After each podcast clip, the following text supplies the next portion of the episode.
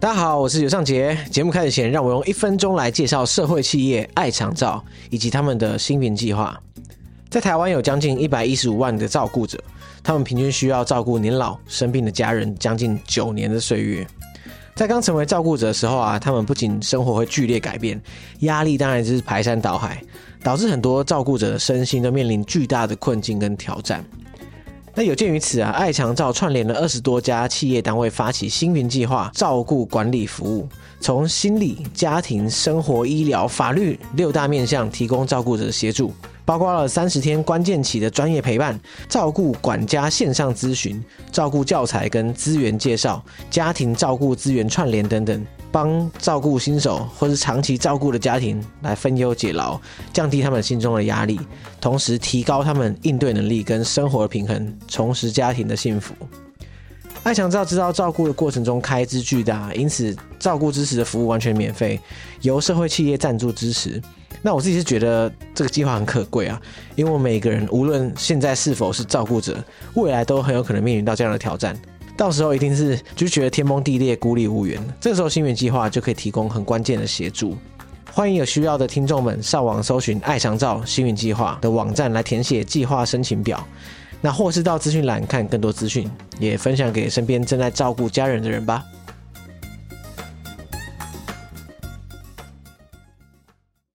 因为这主题可能讲了一百多万遍，对，可是每次讲还是有点不一样吧，对不对？会，可是有的时候你同一个东西一直讲，会有的时候会质疑自己有没有真诚。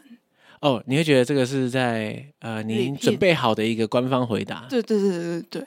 那你后来怎么应付这个事情？后来就是尽量讲不一样的东西，所以这次会是全新的内容，对不对？也不一定，就也有一些是一样的。至少印尼这一趴哦，对对对，印尼还没有讲过。对对对，新鲜的回来，对，这个哇，这个真的是好值得讲一下。嗯嗯嗯。大家好，我是尤尚杰。大家好，我是蒋婉琪，欢迎收听《解锁地球》。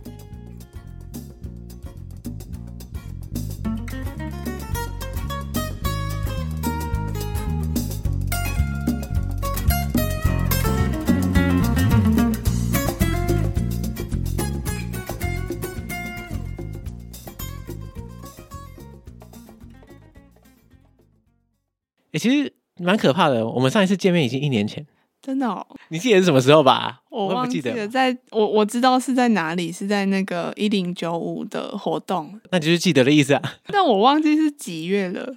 呃，应该就是去年十二月哦，没记错的话。嗯，对，shout out to 一零九五，让我们认识。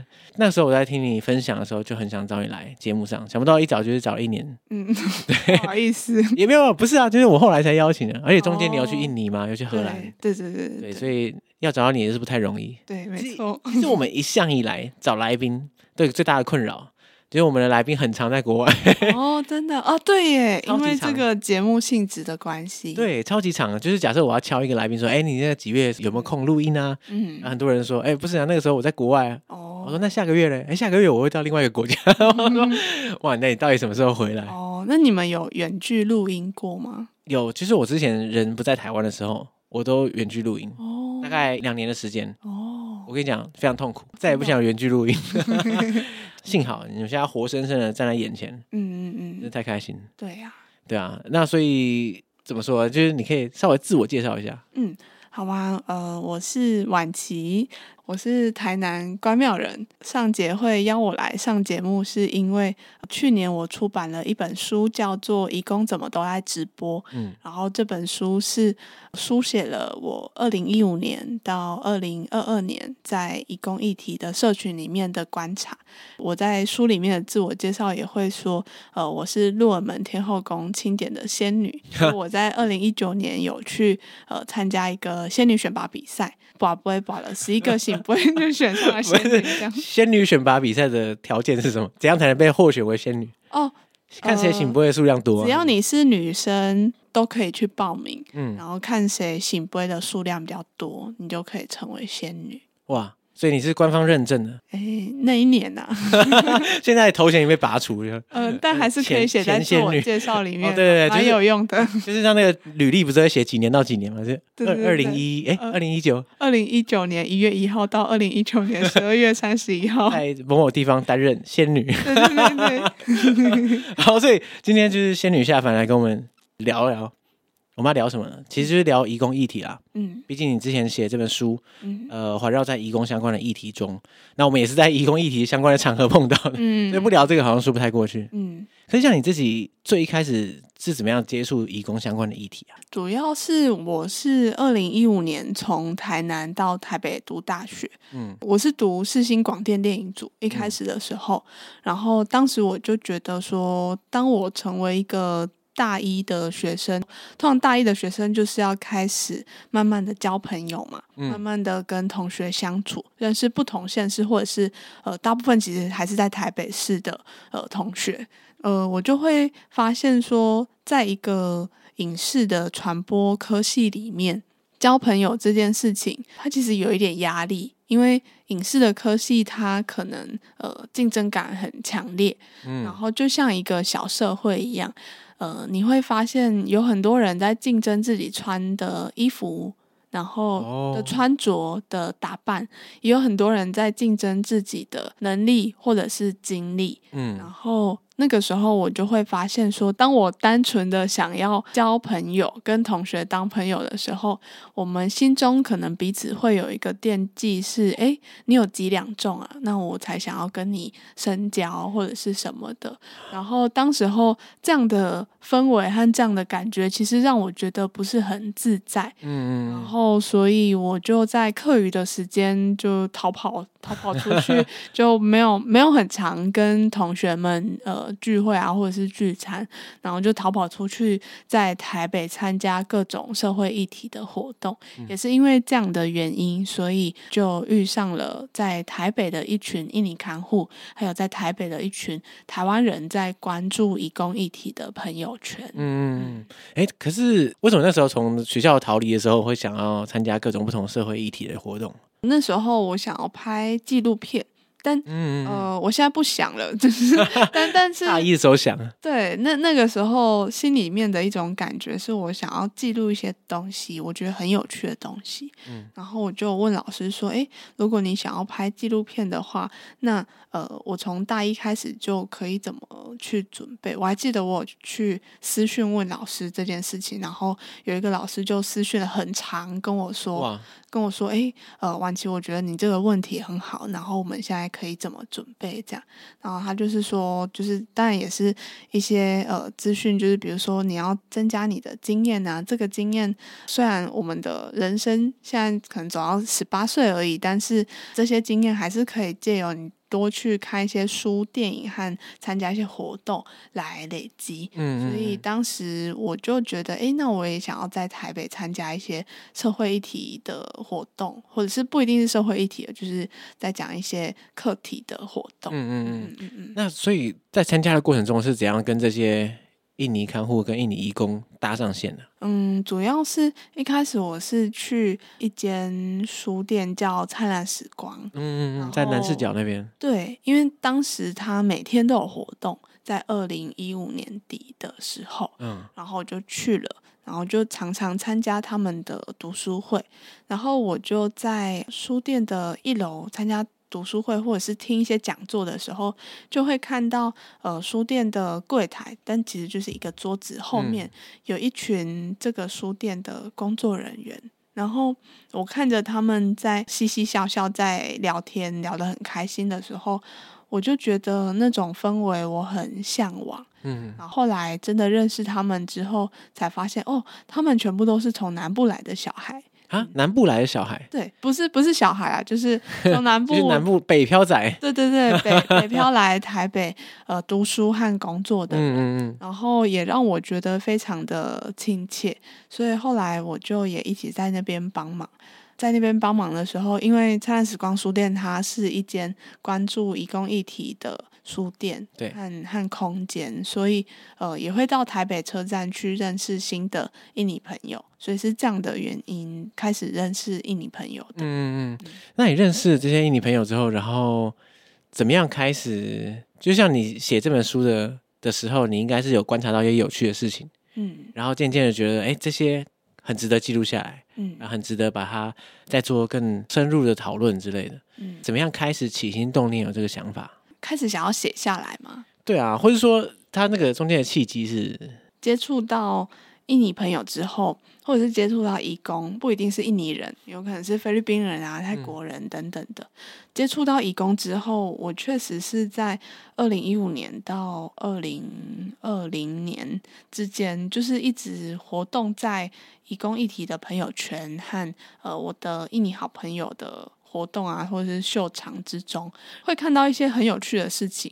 然后那些很有趣的事情，就比如说，呃，在二零一七年的时候，我第一次参加去看一场菲律宾移工的选美比赛，在台南。然后我就发现，哇，那个选美比赛跟我想象的很不一样。因为台湾人的选美比赛就大概是静态的，你就是观众坐在下面，然后静静的看模特走秀嘛。对。可是菲律宾人的选美比赛是，呃。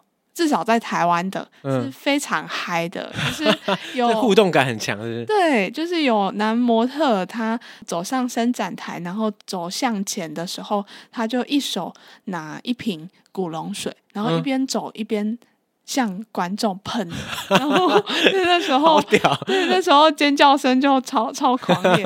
然后也有那个男选手，就是有一个泳装的环节，然后他只穿着一条紫色的呃三角裤。三角内裤、泳裤吧，然后他就除了秀他的肌肉以外呢，他走到舞台的最前面之后，他就拿起一瓶矿泉水，把盖子打开，然后淋在自己的身上，然后 然后就是大家就看的哇，真的好开心哦，哎、欸，真的很嗨，就是他这个现场，他是有点表演形式，对。嗯，对，不是说只有呈现出来我自己长怎样而已。对，他还要有一个那个娱乐大家的娱乐大家环节，大家越嗨，你就人气越旺，这样。对对对，然后就觉得很有趣。然后第二个场景嘛，可能就是呃，移工的手机直播镜头。在二零一七年，有一个朋友他推荐我一个直播的 APP，叫做 Bigo Live。Bigo Live。对，然后。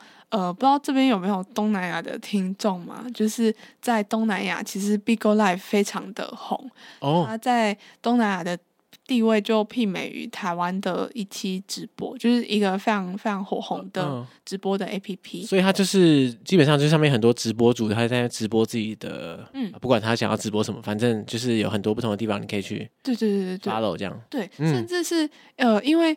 呃，开始宣传这本书之后，我上了很多的广播，然后就上到有一个广播，他的主持人其实是我大一试新的时候试新广电广播组的隔壁班的同学，然后那个主持人就是那个隔壁班的同学，然后我就上了他的节目，就吓到哇哇。你现在变成这样，就是 啊？什么？你这样是好的还是坏的意思？好的，好的啊，好的啊，就是他的 长怎么沦落到这种地步？他的没有，他的长长相有点不一样，然后他的穿着也跟以前我们大一的时候完全不同。但那我我也不太一样，但是就是我就跟他聊起 Bigo Life 的时候，他就说，因为他是马来西亚人，然后他就说他刚来台湾上大一的时候，台湾的 Bigo Life 想要拓展一些粉丝啊。和网红，嗯，和直播主，嗯、所以那个时候他就有接了 Bigo Live 的一个小打工，哦、他每个礼拜就会上 Bigo Live 跟大家聊天，然后就会赚到抖内的钱。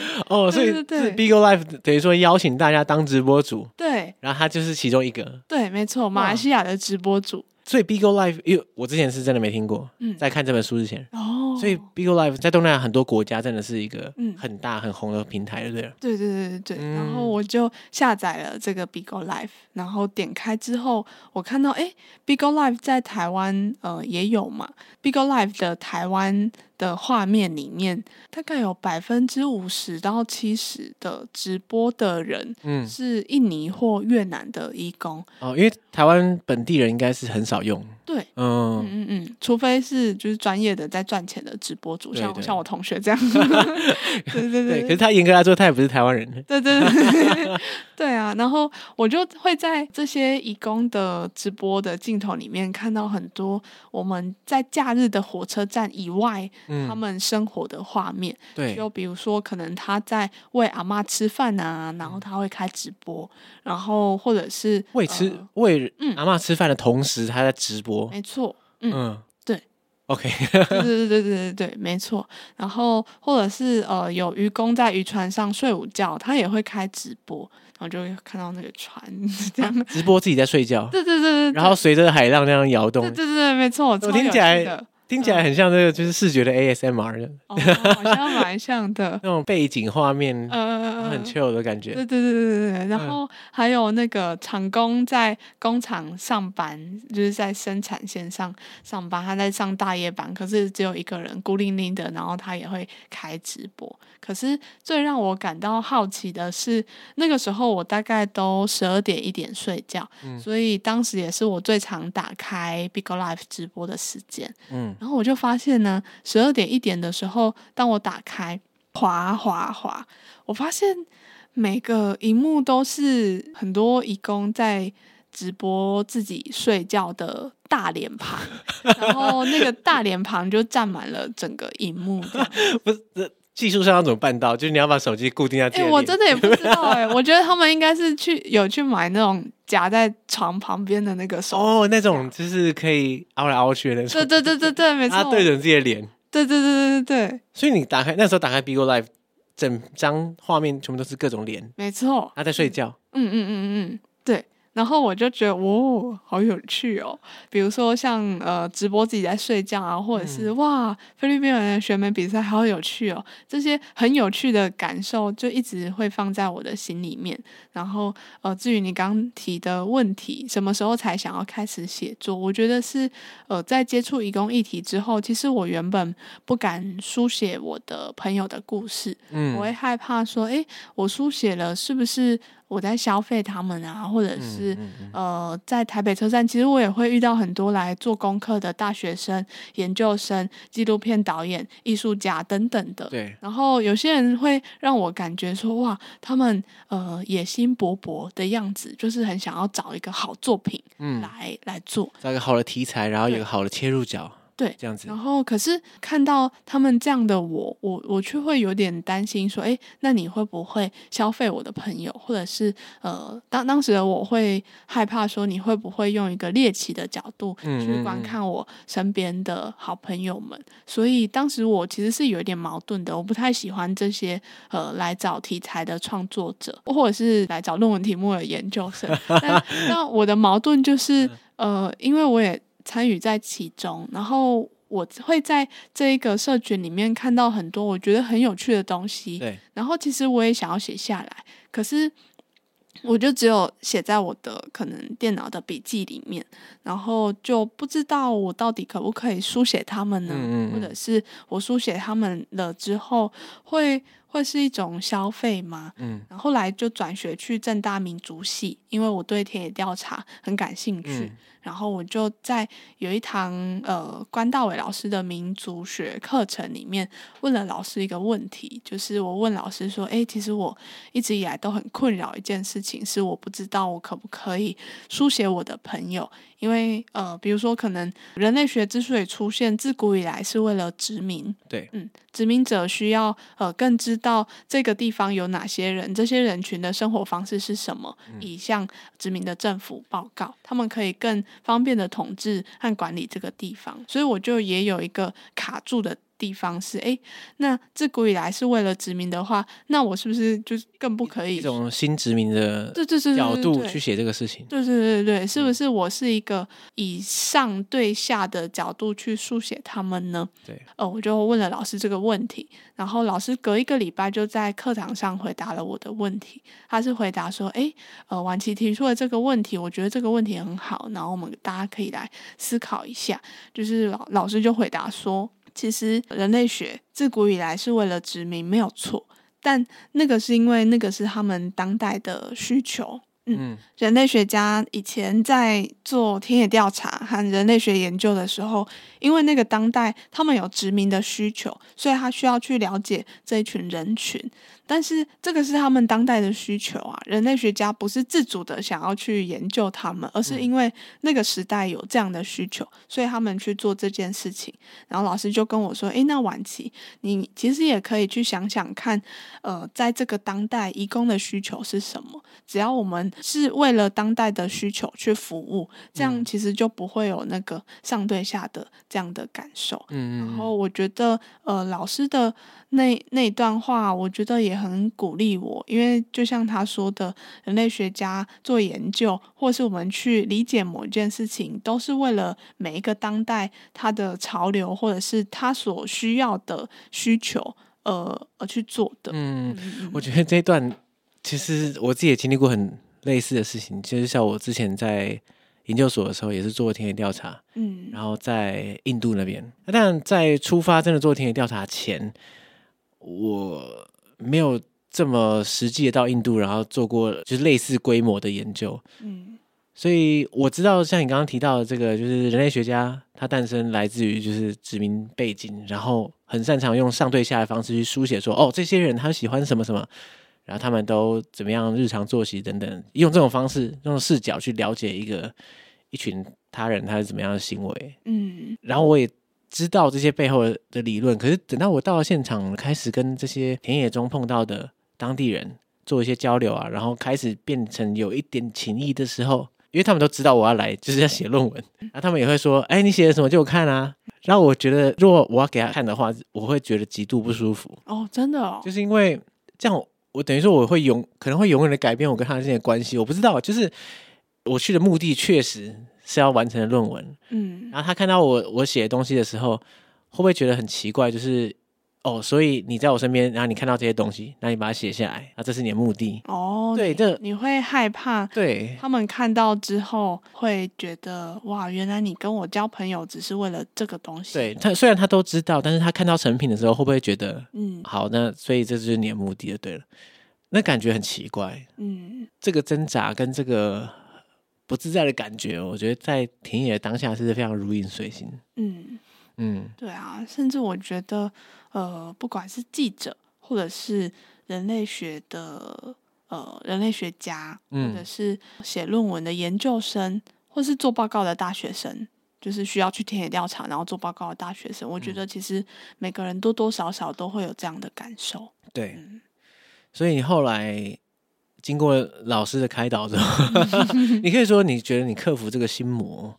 我觉得是解开了一个锁，嗯嗯，解开了我觉得我不能书写的一个锁。我觉得后来可能自己成为一个写作者之后，其实还是要时时警惕自己，说：哎，对，我虽然开始了一个呃写作者的生涯，可是我知道我这个生涯里面你会要进步嘛。然后你会要写更延伸的东西，你要会去做更多的田野调查和访谈，你需要认识更多的人。可是我觉得，在那个哦，你知道你要认识更多之外，会有一种心情是我要时时警惕自己有没有好好的跟我的朋友当朋友，嗯嗯，然后有没有好好的去认识一个人，或者是有没有好好的当一个善良的人，嗯、对。我觉得这个回到根本，其实出发点是最重要的。嗯，对。但是真的很困难的一点，就是因为你知道，你田野的时间是有限的，嗯、至少我，我那时候时间是蛮紧迫的。嗯嗯嗯。然后我急于需要我要的东西，嗯、那我觉得这个是很让我自己觉得自己的定位很尴尬的一点。嗯嗯。因为我很期待他们给我我要的、我需要的东西，可是。我在那边到底是什么角色？很奇怪。嗯嗯嗯。所以你开始有这个计划来书写的时候，当初是怎么样选这个主题？其实当初是刚刚所说的哦，我在直播镜头里面看到大家都在直播自己睡觉，嗯、这个强烈的好奇一直放在我的心里面，所以二零一九年我就去正大上了新闻系方念轩老师的进阶采访写作课，嗯，然后才写出了我的第一篇文章。呃，它放在联合报的愿景工程网站里面，它原本叫做“外劳怎么都在直播”，然后呃，这篇报道它刊出之后，我觉得很幸运的被很多人看到，所以后来才有书写这一本书的机会，开始知道哦，我可以写成一本书诶。之后其实就开始在思考说，哦，那二零一五年到二零二零年，在这几年间有什么义工社群的呃，我观察到的现象，是我我真的很想要去探索的。或我很很想要去梳理的，所以就呃拿一张白纸列出好多现象，列出来之后，有的现象是在台湾移工交朋友的管道，因为二十年前、两千年之前，或是两千年的时候，其实我们还没有这么顺畅的吃到饱的网络，那时候也还没有 Facebook 和 Instagram。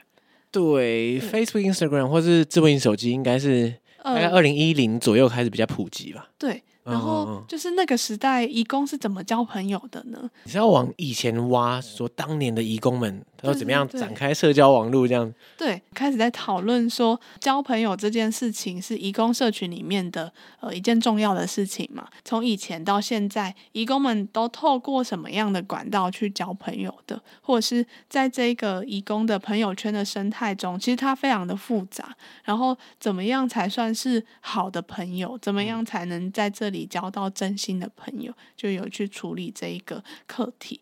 然后也有的课题是。在移工的经验里面，或者是在我的印尼朋友的生活之中，我经常会发现，诶，有一些典型的事件，然后有一些典型的事件，它可能是例如，比如说婚外的关系，哦、这个在台湾的移工的社群是很常出现的一个现象。哦、但你说很常见。嗯婚外情是很常见，对，蛮常见的。但当然也有一些印尼朋友跟我说，哎、欸，其实也有很忠诚的人，对对对，不不能排除，对对对，不能排除也有很 忠诚的人。但是常见是个客观的事实嘛？对，对是是真的很常见的。然后我就其实就很好奇，因为大众可能会对婚外情这件事情有一个道德的评判，嗯，可是我又发现说，哎、欸，那这件事情又这么的常见，它一定会有什么？它一定可能有什么结构上的。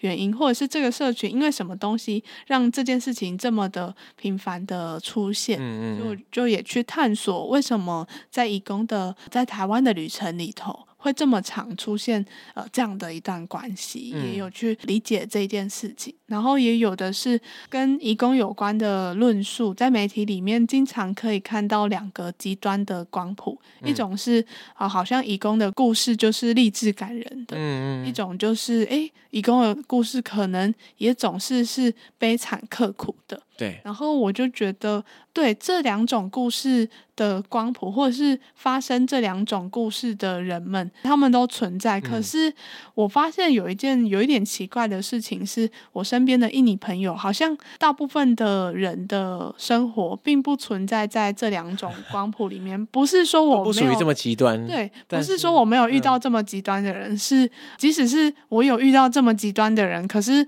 在他们的生活中不一定总是。都是这样的极端的呃生活的故事，所以我就想要去探索这两种光谱中间的，我觉得可能才是真实生活的人的故事。它有点像常态分布，对，就是说你极端值，你当然会特别去关注，就觉得它比较戏剧性。嗯嗯。但是大部分人可能不是这么极端，它是在中间，然后离我们所想象的生活没有这么远，没有那么遥远，不是说极端刻苦或者极端励志这样子。嗯嗯嗯。嗯，对啊。然后我觉得也有一件事情，是因为可能媒体的报道是这两种极端值，所以我们可能会以为说，哦，义工可能就是在这两种极端值。但是，呃，我觉得很可惜的是，没有看到这两种极端值以外的人的故事。这个就是我那时候想要书写的东西。就是比如说，义工回去印尼之后，他是不是就是媒体说的哦？他开了间店，然后从此过着幸福快乐的生活呢？我觉得不是的。嗯嗯嗯嗯。哎、欸，可是你在做这些观察、做这些书写的时候，你要进入义工的社群。嗯，虽然你已经多年来跟他们在这个社群中有建立一些关系，但是我其实我还是蛮好奇，就是不管是语言上的障碍，嗯，或是因为你是台湾人，跟他们族群明显不同，那这样到底是要怎么样进入？主要是二零一五年的时候，我就开始认识到一些印尼的看护朋友，在台北。嗯然后开始书写这本书，或者是开始访谈义工怎么都爱直播那篇最早的文章的时候，其实我是知道了一个我想要写的题目，然后回头访谈我的好朋友们，我是用这样的方式去、嗯、去访谈大家的。所以，其实，在后来的访谈没有太大的阻碍。然后，我的呃移工议题圈的台湾人好朋友们也都给我很大的协助，就真的觉得很感谢。哦、然后至于你所你所好奇的，就是一开始到底要怎么进入义工的社群？我觉得不同人的方式不一样。嗯、然后我刚好是呃一个比较害羞和内向的人，所以其实我一开始跟大家一样坐在台北车站围圈圈的时候，我都是那个坐在角落话比较少的台湾妹妹。但是我会一直去，就是礼拜天我就会呃一直去呃找这些新认识的朋友。时间久了，其实大家就会知道哦，那个坐在角落的妹妹叫做婉琪，然后她现在是一个大学生，她没有要做功课，她只是喜欢跟我们一起玩这样。对对对，而不是那个坐在角落的人类学家又来看我们。对对对对对，没错，这会差很多。但我也觉得这样的身份让我真的蛮蛮幸运，还蛮感谢的，可以成功访谈到很多我好奇的东西。嗯嗯嗯。那你在做这段可以算是田野调查的过程中，你有碰到什么有趣的事情？有趣的事情可能就是，呃，可能上节看我的书会看到一篇呃不知所云的文章，它叫做《跟神明爷爷问问题 》，然后它其实就是呃我在书写这本书的时候，其实还是有很多困惑，嗯，有一些困惑可能呃比如说，哎，婚外情的题目我到底要怎么梳理啊？就是梳理不好会会愧对我的朋友们呢，梳理不好也会让台湾人就是对义工更，有坏的印象，对。更有偏见，那我到底要怎么办？然后或者是呃，我在台北车站也经常看到一个有趣的现象是，嗯、呃，我有一个朋友代称他叫 S 好了，他是一个印尼人，以前他是看护，然后后来他就交到了一个台湾男朋友，哦、就结婚了。然后他台湾的先生经济还不错，所以呃，他们结婚之后呢，S 每次。出现在台北车站大厅的时候，S 的身旁就会围绕着一群印尼的女生，印尼的看护女性。然后这群印尼的看护女性也都好想要找一个台湾人嫁了。然后他们在请教他的经验谈，是？对对对，就就很想要靠近他，然后试图的呃，希望说，哎，可不可以介绍台湾男生给我啊？哦，这样一个成功典范，帮大家引荐这样。对对对对对，就就很就很崇拜他。嗯，就很羡慕他，同时也很嫉妒他。我也对这个现象感到很好奇，但是呃，那个时候还不知道要怎么梳理这些东西，所以我其实就是把呃一直以来我在以公议题或者是朋友圈里面感到的一些困惑拿去问一个台湾的神明千岁爷爷，然后会。遇上这个神明千岁爷爷，其实是原本去年的时候，我是去找他问事，就是我问事是呃，我跟一个机身叔叔讲话，然后千岁爷爷他就附身在他身上跟我讲话，这样这样是我们的问事的过程。然后我二零二一年底开始有去找千岁爷爷问事，那个时候其实是问我的感情的困扰，然后 问到后来变成别人的感情困扰，对，然后他。想说干你什么事啊？虽然那个时候的感情困扰后来也没有怎么解决，但是呃，我发现当我跟千岁爷爷聊天的时候，他给的一些他对一些事物的观点，我觉得非常的有趣。这也让我有一天呃，在我家然后睡觉的时候，在家想一些事情，可能想访谈的事吧。忽然叮的想到说，哦。我在移工的议题里面，或我现在的写作里面，我遇到很多困惑，我何不去访问千岁爷爷呢？我来看看他会有什么答案。不好用人类学的访谈去访谈千岁爷爷。对，呃、就就问他这些我我经历的世事，他的一些想法和观点，这样。哎，有没有人类学家做过这种事情呢？假设你把神明视为一个群体，嗯嗯嗯，然后你又、哦、对，然后你跟他做访谈。哦，我之前有想过，是不是自己有一天可以这样做？这样叫人类学吗？这已经不是人类，神明人类学。嗯嗯嗯，然后就是，所以我就去访谈他了。嗯，嗯，然后就访谈到一些，哎，我也我也觉得很有趣的答案。例如说，以前到现在，台北市、新北市啊、桃园市都会有呃优秀外劳的比赛。优秀外劳的奖项，这些奖项都是可能地方的劳工局他们办的。我后来就觉得，我对这些优秀外劳的奖项其实是抱着一种嗯疑惑的。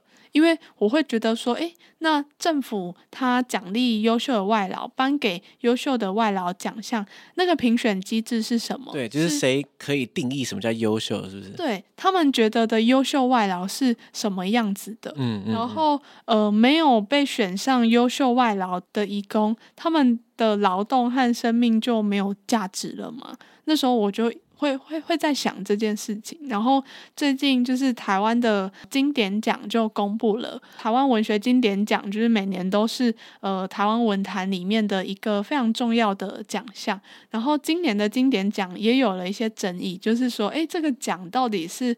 呃，合不合理啊？为什么吴明义的海丰酒店没有得奖啊之类的？就是今年的经典奖就有很多争论。然后其实我也同时想到优秀外劳奖项，嗯，因为就是我今年也是入围者，但是也没有得奖。然后我就开始想到说，哎，对，其实也可以用优秀外劳奖项的这个观点去看所有的奖，或者是小时候我们的资优生比赛。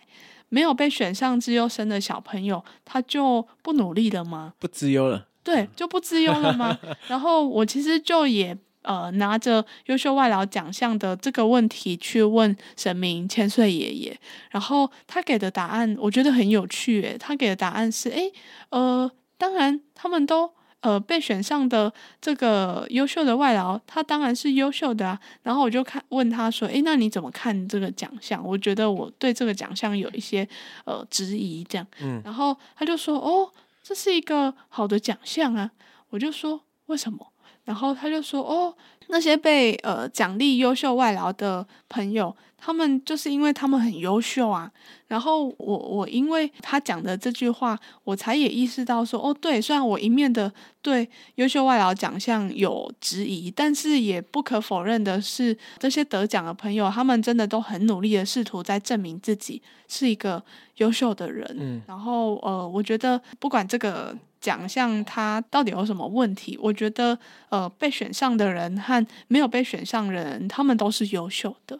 对，就就比如说像像是这种，我我我有时候会有一些在这个社群里面的一些事件的疑问，我会拿去问神明千岁爷爷，嗯，或者是例如说，呃，刚刚所讲的那个 S 走在台北车站大厅的时候，他会被一群女生围绕，然后我就也问千岁爷爷对这件事情的看法。千岁爷爷好累啊，对对对，他要理解人间的世事这样，是是是，然后他就说，哎。这样其实也是一个好现象啊！我说哦，是哦，你怎么看？然后他就说哦，因为是这群女性的朋友们，她围绕在 S 旁边，因为他们看到她很幸福，所以他们也想要这样的生活啊。然后我就哦，对耶，对，他有的时候补充的一些观点是我所没有想到的。嗯嗯、啊，我我再补充一个，我觉得他也很有趣的是，呃，我就一直问他在社群里面的一些疑问啊或什么的。然后我觉得他也很厉害的是，呃，他就跟我说，哦，有些问题以后你还是要自己去找答案啊，不能都问我，就是你还是要。他也不耐烦。没有没有，就是他还是要提。不能都是看攻略。对对对对对。他还是提醒我说：“嗯，你还是要累积你的更多经验，你才会知道更多。”对对对对对，嗯、我也觉得，嗯，他很棒。对，对，不能每次都直接问解答这样。对对对对对对啊，就觉得很有趣。所以你这样前后写这本书，这样花多久时间啊？嗯，就是二零一五年到二零二零年是就是收集资讯这样子，也也没有刻意的去收集资讯，就是在这个社群里面生活。然后真正开始写其实是二零二零年，然后写到二零二二年，就是去年，去年底，所以就是写了两年。嗯嗯嗯嗯，出版之后我就发现你变得超忙。哦，对，就是 去年底，就是去年底十月到十二月，真的是超级忙，爆炸期。对对对对对对啊！我看你好像就是一天到晚都要跑各种不同的那个宣传场次啊，或是上 podcast，、嗯、或是到不同的地方。对对对，现在已经比较缓和了，嗯、幸好 幸好已经比较缓和了。所以你后来去荷兰是因为怎样？就是算是休假的这个概念呢？哦、对，就是因为其实我觉得每一个写作者。好像我的编辑也跟我讲过一样的话，就是每一个写作者他在完成他的第一本书的时候，经常是。耗尽全力，然后精疲力竭对，精疲精疲力尽、虚脱的状态。然后其实去年十月开始，我也是一个精疲力竭的状态，就是我的身体就开始出了很多问题。嗯，我一直有痛风，然后我的痛风就发作了五次，已经四年没有发作了。然后就突然密集发作，这样。对对对对对。然后我就意识到，哦，这是因为在田野的写作的那两年，我有时候在田野的过程中会一直压抑。自己，然后没有让自己好好的休息，或者是会强逼着自己去一定要完成某一件事情。嗯嗯嗯。所以就是呃，去年身体就变得比较不好。所以就觉得说，诶，那呃，今年有一些时间的话，想要去呃国外走一走，刚好也解封了。嗯，所以呃，我觉得很巧合的是，我本来想要去泰国，后来今年三月的时候，呃，我在荷兰有一个好朋友，他叫做大宁，然后大宁在荷兰念博班，然后他有一天晚上就梦到我。然后，然后他就跟我讲述他的梦境，就是我开车带他去中永和许愿。就是为什么你的人设就永远是带别人去许愿，或者带别人去？哎，对，这我没发现呢。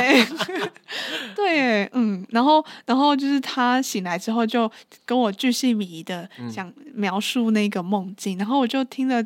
觉得哦，好感动哦，然后就跟他跟他开始聊起来，然后聊着聊着，我就跟他说，嗯，我今年原本想要去泰国，可是也没有人陪我去，然后他就说，哎，你要不要来荷兰找我？可以住我们家哦，嗯，然后我就呃五月的时候，就因为这个梦境，我觉得很感动，就去荷兰找他。那你有开车带他去玩吗？没有，我不会开车。他在梦里的你到处开来开去，还在中永和开，不得了。好像。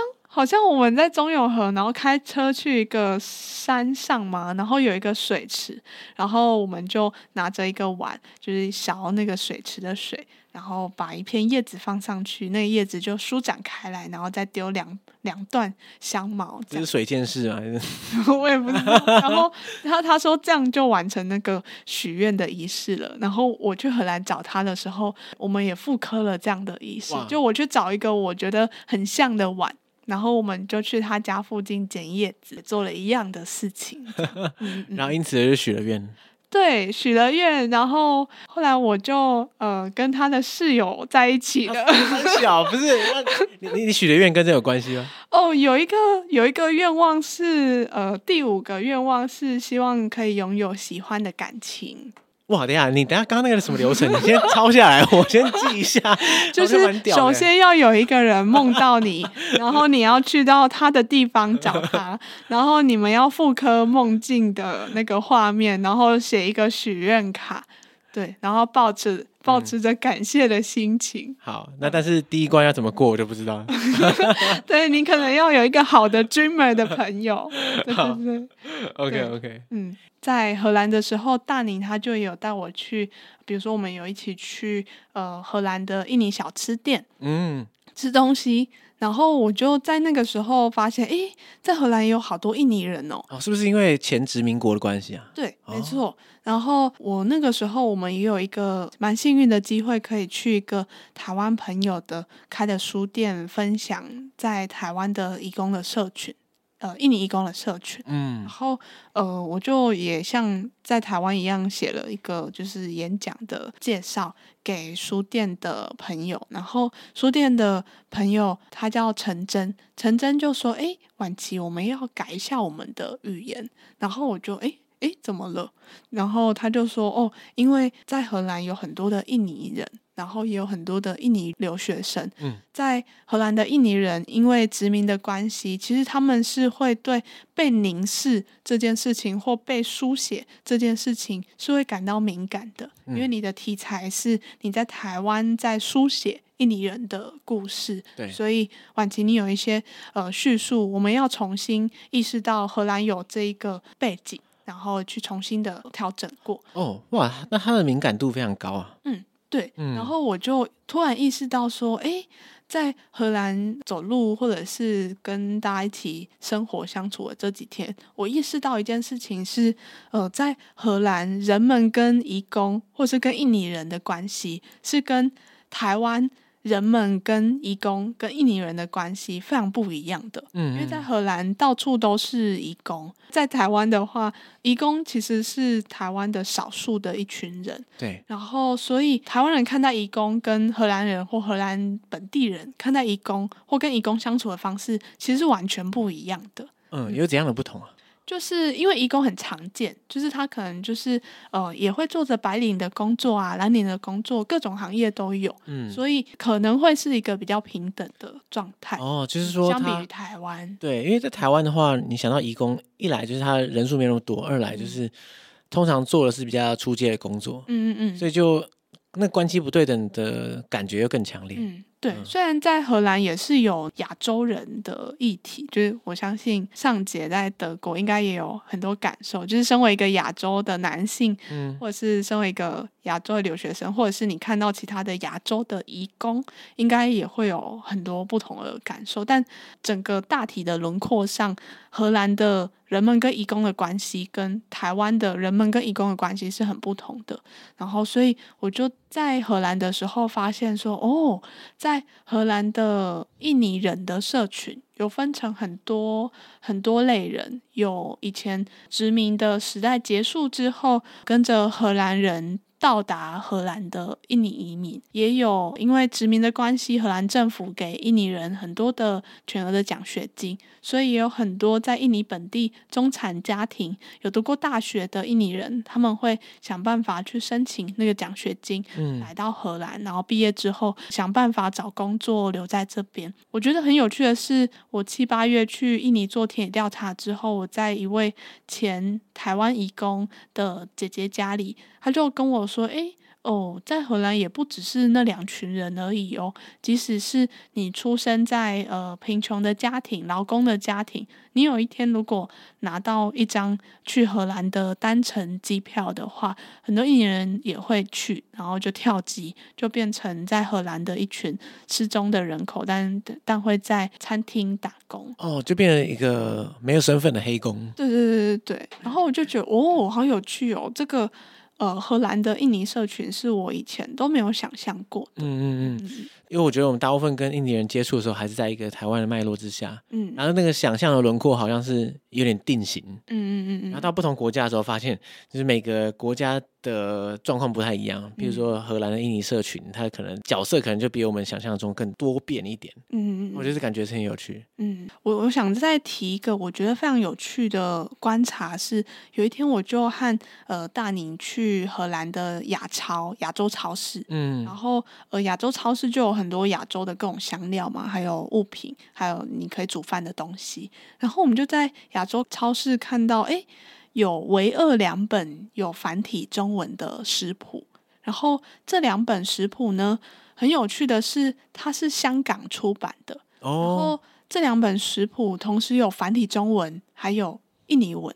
它为什么会同时有繁体中文和印尼文，而又是香港出版呢？原因是因为它其实是一本呃，在香港的雇主出给印尼外佣的食谱。他说：“照着做就对了。”对，没错，照着就照着做。呃，照着我我给你的步骤做。呃，你这个外佣，你这个印尼姐姐就可以呃很好的做出我们的香港菜哦。对。然后我就觉得哇，好有趣哦！就是突然觉得超级合理的。对，因为在荷兰也有印尼人嘛，然后也有懂繁体中文的华人，因为在荷兰人就是有食谱的需求。嗯、然后反而这样的跨国的印尼人的移动经验，他移动到香港，然后香港的雇主为了要教印尼人煮菜，制造出这一本繁体中文加印尼文的食谱，然后他反而也卖到了海外，因为在荷兰人们有这个印尼文加中文的食谱的需求，我就觉得哇，好有趣哦。对，然后居然可以这两个十万八千里远的地方，居然可以串在一起。嗯嗯嗯嗯，对啊。然后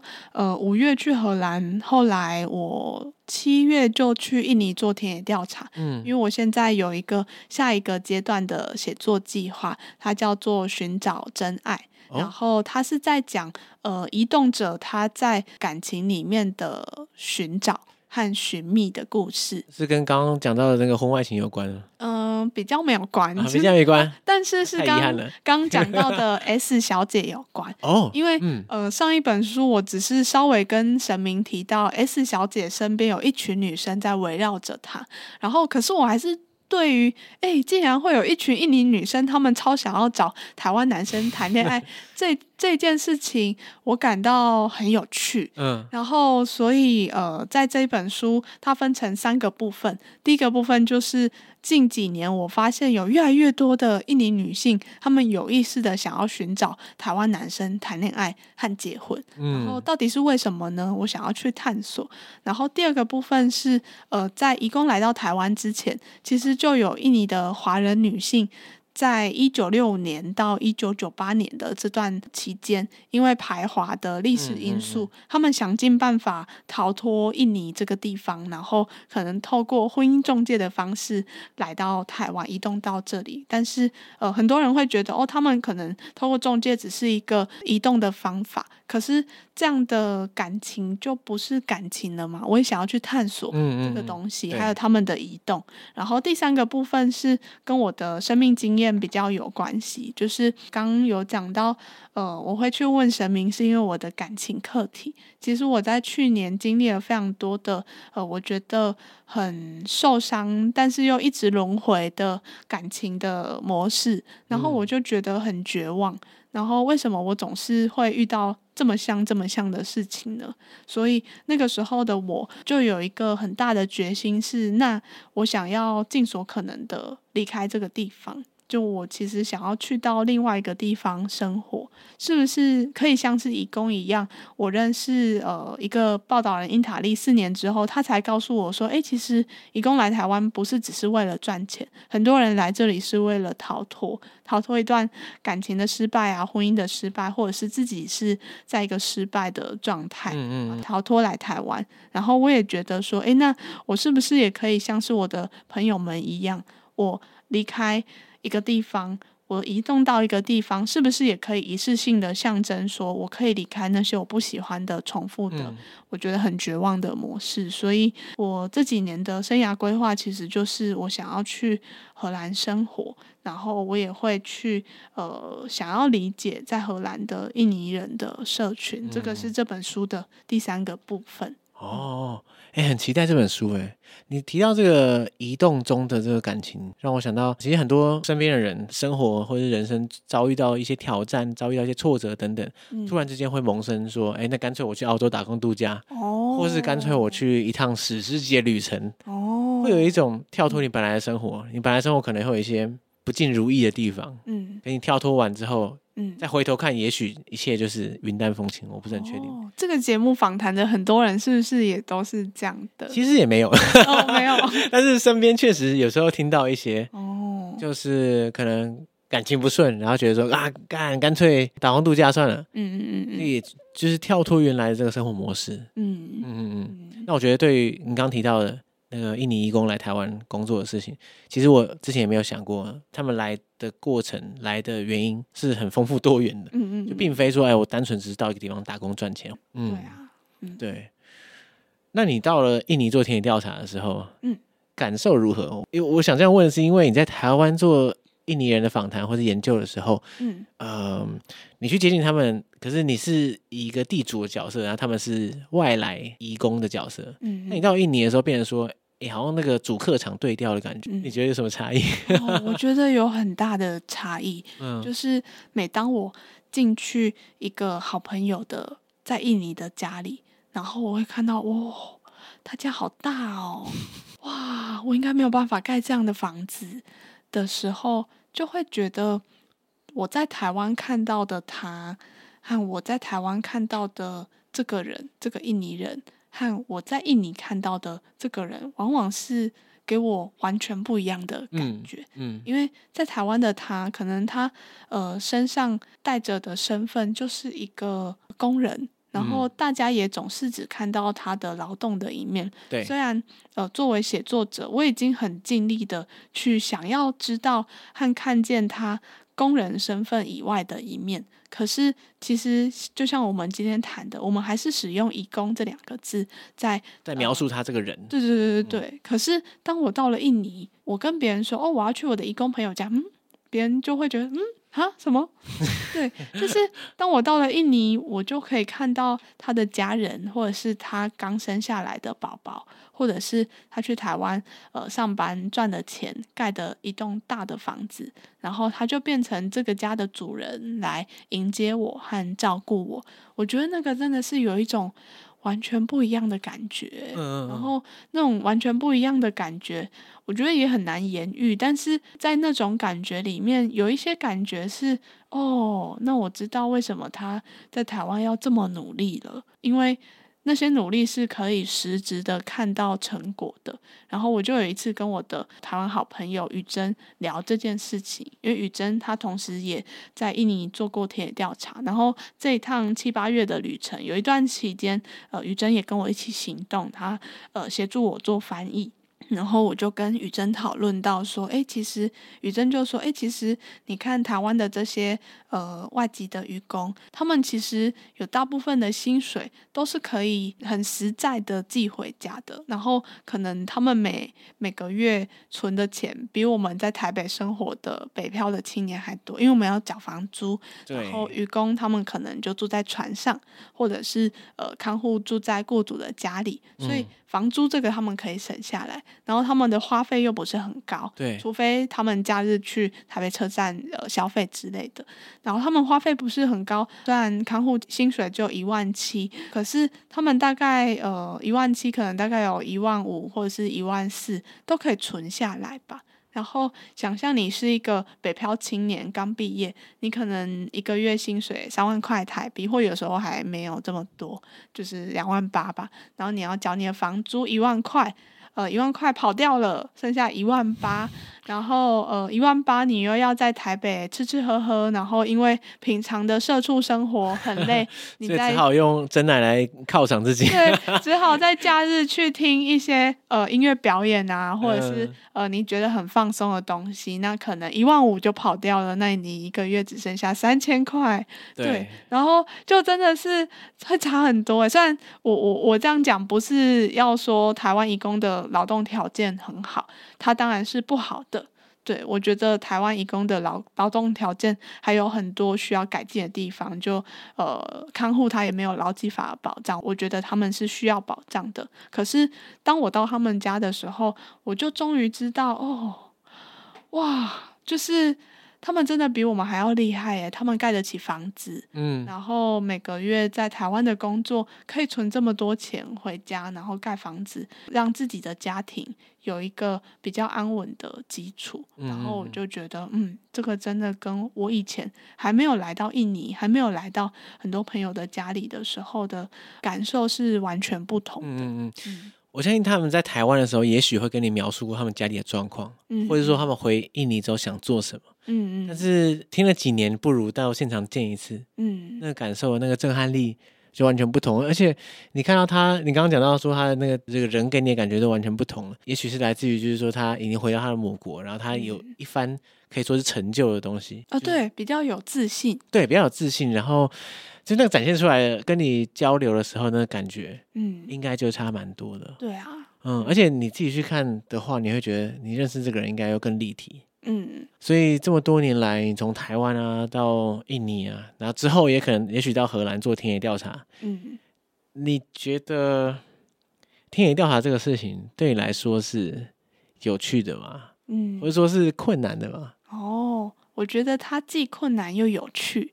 嗯，对。可是困难可能就是它有趣的点。对，没错。嗯，你要把自己拉出舒适圈，去呃，让自己的脚压着一个石头，然后去突破自己，你才会找到那个有趣的地方。嗯嗯。对啊，然后呃，关于田野调查，我还有什么感受？我觉得，呃，我今天来之前有想了一下，我对田野调查还有什么感受？其实，在比较早期，我在学习田野调查的时候，我觉得田野调查可能就是你要一直奉承别人，或者是你要比较妥协你的某些个性。可是，我觉得随着开始慢慢累积一些经验之后，我觉得田野调查其实也是你也要去用比较真实的自己跟对方相处。嗯，因为这次去印尼田野调查七八月的时候，因为我有在心理智商，然后刚好七八月的时候，我有远距的跟我的智商师呃谈话。然后我就有一次跟他说：“哎，就是我我最近要开始去做田调了，我要去爪哇岛了。”他就问我说：“哎，婉琪，你原本在巴厘岛处理你的档案，你只预计你要待两周，为什么你延长了你的呃时间，你要待三周呢？”然后我就说：“哦，因为好像有一种有一点害怕的感觉，就是呃害怕说，我知道我在田野里面都会有一个人设。”我觉得这个是每一个做田野的人可能都会遇到的一个情况。嗯，对，就你在田野里面，你会有一个人设，那个人设是跟你平常在台北跟朋友们聊天的时候是完全不一样，或或者是有一点不一样的人设。对。然后我就跟智商是说，因为我知道我在田野里面有那个人设，然后那个人设里面别人给我什么东西，我就会去接受。或者是呃，他他要我做什么，我就会做什么。对，在田野里真的是很难 say no。嗯嗯嗯，对。嗯。然后我的智商师就跟我讲说，为什么要保持这个人设呢？我说哦，这真的是一个好问题。好像是在学习田野调查的过程中，我不知不觉的会学习不同人的田野方式，然后、嗯、呃，学到的这种人设吧。因为也有很多在教田野调查或是访谈的书啊，他们就说哦，你就是要跟受访者靠近啊，等等的。对。然后我就不知不觉的从这些东西里面学到了，应该要有这样的人设才对。他就问我说：“嗯，这个真的是必要的吗？你真的这么想吗？”然后我就忽然想到，其实。我两年前有一次，呃，有一个机会去访谈两位酒店公关，台湾的酒店公关，嗯，然后写他们的人物的专访，然后我就发现，在那一次的访谈里面，我去访谈第一位酒店公关的时候，因为我感觉哦，他的个性好像比较内向，跟我很像，然后在访谈的时候，我就有意的想要亲近他，就是比如说哦，他讲到哦，我的个性比较内向，我的兴趣是什么，然后。如果跟我一样的话，我就会说：“哎、欸，我也是，我也是 个性内向的人。”然后哇，这个我也好喜欢哦之类的。然后这场访谈就这样结束了。隔了一阵子去下一场访谈的时候，我一进去那一个访谈的空间，我看到这个酒店公关，然后我就感觉到哦，这个人给人有一点距离。嗯嗯嗯。然后我就不敢试图想要像我上一次的经验一样，就是。尽力的去靠近他，对，我反而是感觉到哦，他给人有一段距离，所以他在有一段距离的情况下，他其实比较舒服，所以我其实也跟他保持着一段相同的距离，就是那个距离不是我们。做大概一公尺远这样的距离，是一种感受上的，嗯，对对对，空间上的氛围的距离。你可能不会试着去拉近之间的关系。对，嗯，然后呃，我就在那场访谈，我想要有一个舒服的。跟他一样的距离，所以我其实就是很安分的照着我的访纲，嗯、一个一个慢慢的问他，然后不多做呃刻意想要靠近的一些言谈或者是问题或者是回话，然后我反而发现，当我完成了这两场访谈之后，我回家我就发现，哎，第二位酒店公关，也就是这一个给人有距离，而我也保持着距离。这样反而我们比较舒服的这一位酒店公关跟我聊到很多他真的内心里面的事情，反而是第二场我们呃谈到的东西是比第一场我可能表面上尽力的去迎合他，或者是尽力的想要去靠近他的距离，第二场是可以到更深处去的。然后我就理解到一件事情是，哎，对耶，舒服的距离这件事情，并不一定是表面上的哦，我很想要靠近他，呃，他说什么我都答应的这一种田野的方式。嗯，有可能我这样做的同时，其实我的受访者应该也看得出来说，我不是那么舒适的。也许他反而觉得你没有那么真诚。对。也许他会呃看得出来说，哦，我就是有一点紧张，然后我我想要靠近他，嗯、然后他就也也会对我有一些防备，反而是呃我也画出一个舒服的距离，就是我我其实可以比较真诚的、比较真实的、适时的表达自己，这样其实。我给他的距离，我给他的感觉，我在这个距离里面我是舒服的。这样反之，他也会感觉到是舒服的，而这也可以是一种做田野的方式。对，嗯，所以等于说你渐渐发展出了自己的流派。对耶，对对对对，我觉得像晚期流成功的发展出了自己的流派，我也觉得很开心。嗯嗯，哇，那所以你之后接下来，反正你第二本书在在。如火如荼的进行中啊，对不对？对，啊，就是期待可以看到那本书早日出现这样。嗯嗯，可能还要三年吧。好，那我们就慢慢期待，就平常心期待就好。对，但是，嗯、呃，我觉得今天找你来聊，不管是你做的义工相关的观察，或是田野调查的一些心得，我觉得，嗯，就是很开心。哦，我也很开心。对啊，嗯，那希望你之后的各种田野一切顺利。嗯，谢谢你。好，那我们就感谢婉琪。好，谢谢，谢谢大家，谢谢各位听众。哎，好，拜拜，拜拜。